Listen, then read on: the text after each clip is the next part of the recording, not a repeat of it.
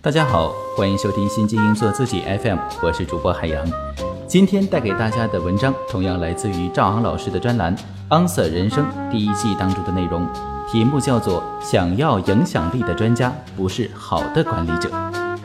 相信很多从事技术工作的朋友都会有这样的困惑：我未来的发展目标是成为领域内的专家好呢，还是成为一名管理者更好呢？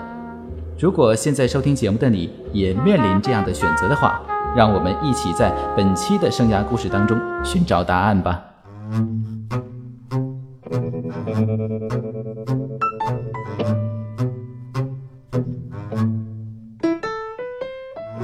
在咨询中，我总结出了职业生涯咨询的一些特点，比如有些行业来做咨询的就比较多，IT、金融、教育培训。公关是几个重点行业，这是为什么呢？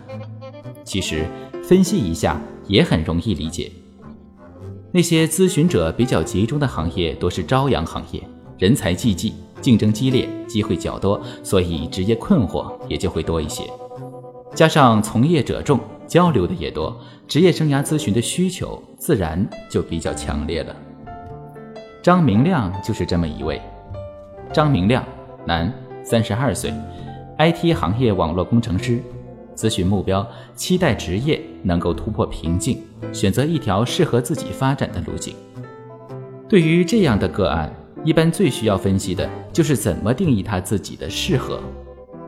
有不少人都对 IT、通信、互联网行业的工程师们有这样的认识：做技术的，终究要转做管理，或者转做与客户打交道的工作。售前、售后、销售，拼体力做技术，越老越没有竞争力，总比不上刚毕业的孩子们吧？这样的看法很有道理，但是未免又太过于局限。工程师们的发展有很多可能。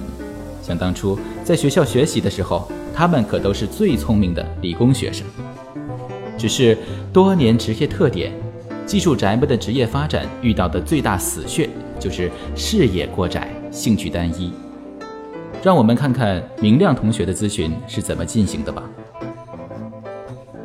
张明亮做了八年的技术，从一般的软件工程师做到了技术精通者，而且还带了三年的项目团队，成为项目经理。赵老师，我感觉我的职业发展需要突破了。张明亮开门见山。我看了看面前这个英气逼人、自信而坚定的小伙子，问了一句：“你理想职业的标准是什么？”有成就感，收入高是必须。虽然我已经不太缺钱了，但是收入是很重要的标志。我希望能被认可，能有开拓性的表现。我还是很喜欢我的行业的。我希望不做重复性的事情，做更有价值的工作。有没有具体一点的目标？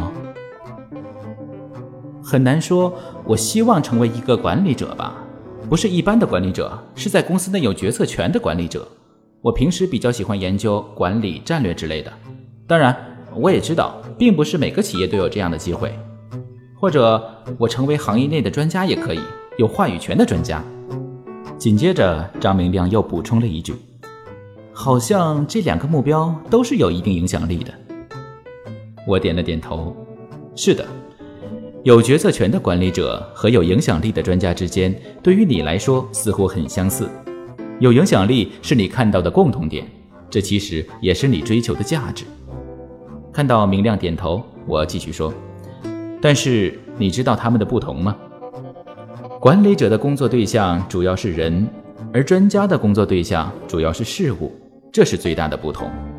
这点不同也决定了这两个职业发展路径的不同。”和咨询中的张明亮一样，有些人对自己的追求比较清晰，却对自己的特点不加分析，对可能路径的认识也限于企业内的技术路线和管理路线双通道，想象空间小，不只是可能性上，还有具体路径上。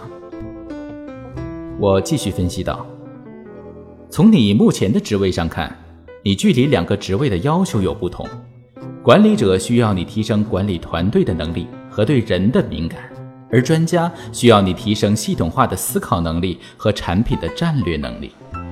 那老师，你看我适合哪个方向呢？显然，张明亮又将思维从目标导向转为资源导向了。我可不是算命的，看是看不出来的。我们一起来分析分析你的能力和才干吧。于是，我就和他聊起了那些让他颇有成就感的生涯记忆。明亮的大学专业是机械制造，因为不喜欢这个专业，他一上大学就打听如何换系。经过半年刻苦的学习，他终于如愿以偿地转到了信息工程学院。在我们的分析中，我看到了他坚定的信念和坚韧的毅力，以及在准备过程中各种灵活的处理方式和为自己争取支持的能力。在临近毕业时，张明亮又参加了一个创业团队，甚至有魄力地将创业进行到了毕业后一年。不要户口，不要高薪。虽然最后种种原因创业失败，但是在创业团队中，他已经开始主管技术了。这件事也充分体现了他的钻研精神，很多技术难题都是他带着团队攻克的。于是顺理成章的，他也就在创业失败之后。继续了技术路线，而且因为传统的技术为本的就业思想主导，他希望自己成为技术大牛。昔日的成就分析完了，张明亮的能力和才干也十分凸显了。其实才干可以在不同的职位中迁移，说到底方向才最关键。于是我问道：“对于你来说？”在行业内的技术知名度和公司内的决策影响力之间，你更期望获得哪一个呢？其实，赵老师，我觉得这个问题不是我想做什么，而是现在我能够做什么。我现在似乎走技术路线更容易一些，公司的决策层那不太容易进的。我听出了张明亮的话外心声，听上去你似乎有一些不甘心啊。我还是想做管理者。不过机会太少了，其实有影响力的专家也挺好的。他内心的纠结时刻都在提醒着我，欲望加上初中的能力，让他拿得起放不下。也好，会有一条中间路径的。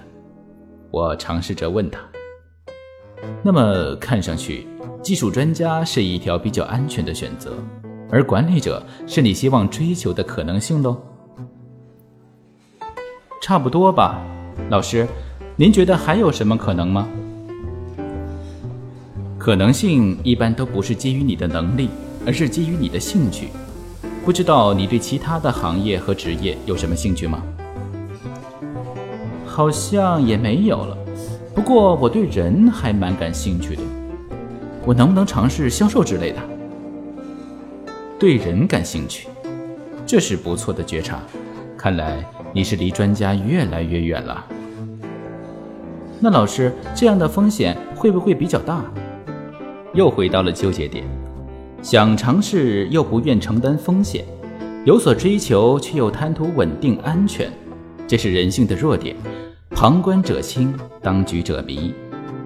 我看出了张明亮的兴趣，于是我说：“我们来尝试设计一条既安全又有价值的可能性吧。”不管是专家、管理者、销售，或是其他与人打交道的职业中，有一点是共同的：你需要专业能力加上机会。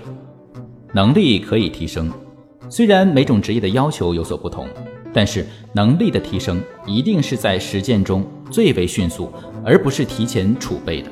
所以，你不妨列一个现在的职业能带动你能力提升的方案。特别是把之前看似平淡甚至厌烦的工作做得精彩甚至有趣，比如说对团队的激励和客户的沟通、向上级的汇报、产品的设计等等，用心做这些事情都是可以成就你的。所以在你明确目标之前，不妨全面积累。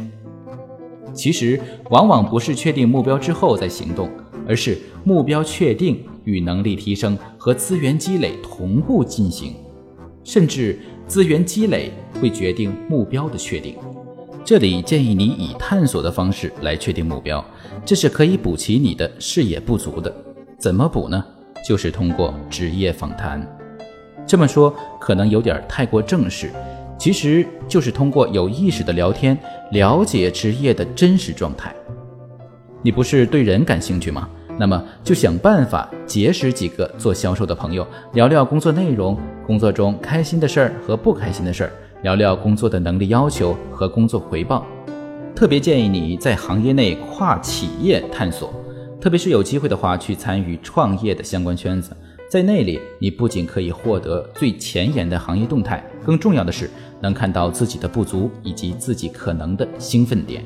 道理嘛，很简单，创业呢是什么都要做，什么也都可能出错。从别人的身上汲取教训，你会成长的比较快。在意识到自己的不足之后，你就会一边有意识、有针对性的提升自己，一边琢磨着有所偏向了。也就会将之前的能力做一个整合，为自己寻找机会了。既然能力是在实践中训练，那么机会就会更重要。重要的是你要提升自己创造机会的能力。机会与目标又是有联系的，针对不同的目标，创造机会的方式也有所不同。以你现在的职业阶段，在一定范围内创造品牌，就是给自己创造机会。职场中创造个人品牌要注意这么几件事儿。第一，就是你的品牌核心，你可以讲出去的一句话是什么？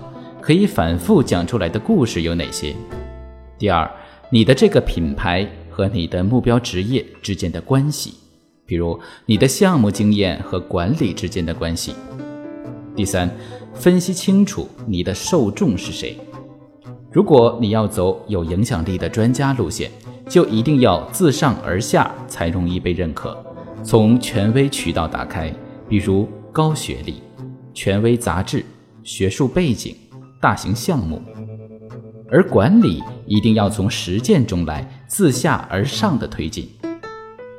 第四，研究影响这些受众的方式，一般来说就是混圈子、做项目、换平台。提高学历，变换出身，总之就是先看你缺什么，缺什么补什么。如果看似什么都缺，那就要看别人需要什么。不过机会不能代替前面的努力，甚至依赖于前面的努力。中间的逻辑是这样的：寻找和确定目标，然后提升能力，让能力沉淀为经验，继而传播自己的品牌。我和张明亮分析了这么多，他忽然想到，赵老师说了半天，还是要先确定目标。可是刚才因为目标的选择，我怎么就那么纠结呢？那么现在你是怎么想的？现在不那么纠结了，可能是知道如何确定目标了吧？几乎每个人都知道，有了目标就会有动力，也会有方法。但是，几乎每个在目标上纠结的人，不是因为没有目标，而是因为目标多的难以选择。